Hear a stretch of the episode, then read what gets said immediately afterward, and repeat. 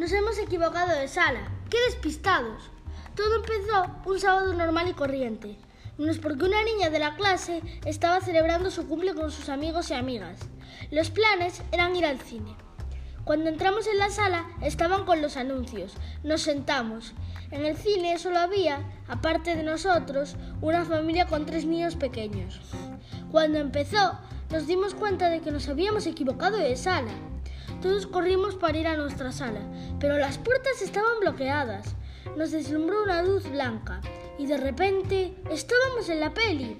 Y lo peor, ¿sabéis de qué trataba la peli? Pues resulta que era la película de Caillou. No sabía dónde estaban mis amigos y mis amigas, pero lo descubrí pronto. Resulta que Sofía era Caillou, yo era su madre y Carmen su padre, y Celtia seguía igual. Yo pregunté, ¿dónde están los demás? Ellas contestaron, no sabemos.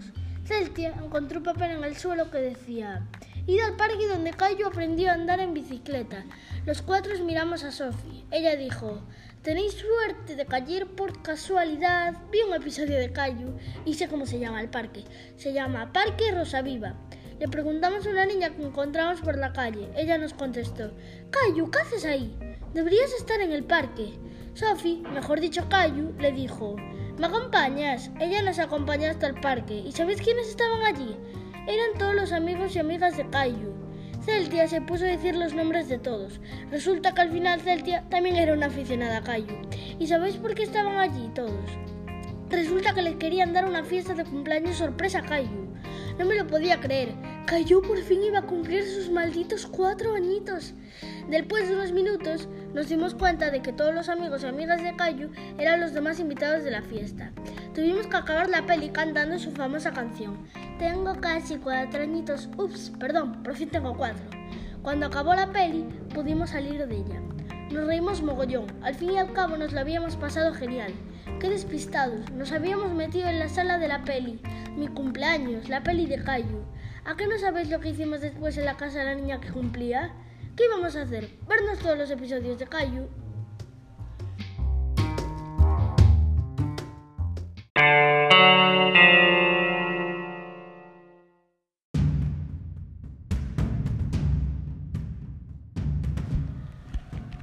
¡No! Esto fue lo que solté por mi boca nada más ver el calendario.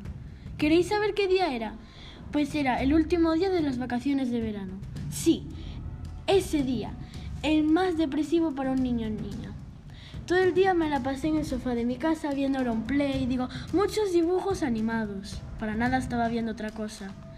Y por fin llegó la hora de dormir. Y si me conocéis bien, sabréis que yo no puedo dormir sin un libro. Y pues ahí estaba yo, a las dos y media de la madrugada, buscando un libro chulo para dormir. No encontré nada. Así que decidí coger mis cuentos de cuando tenía cinco años.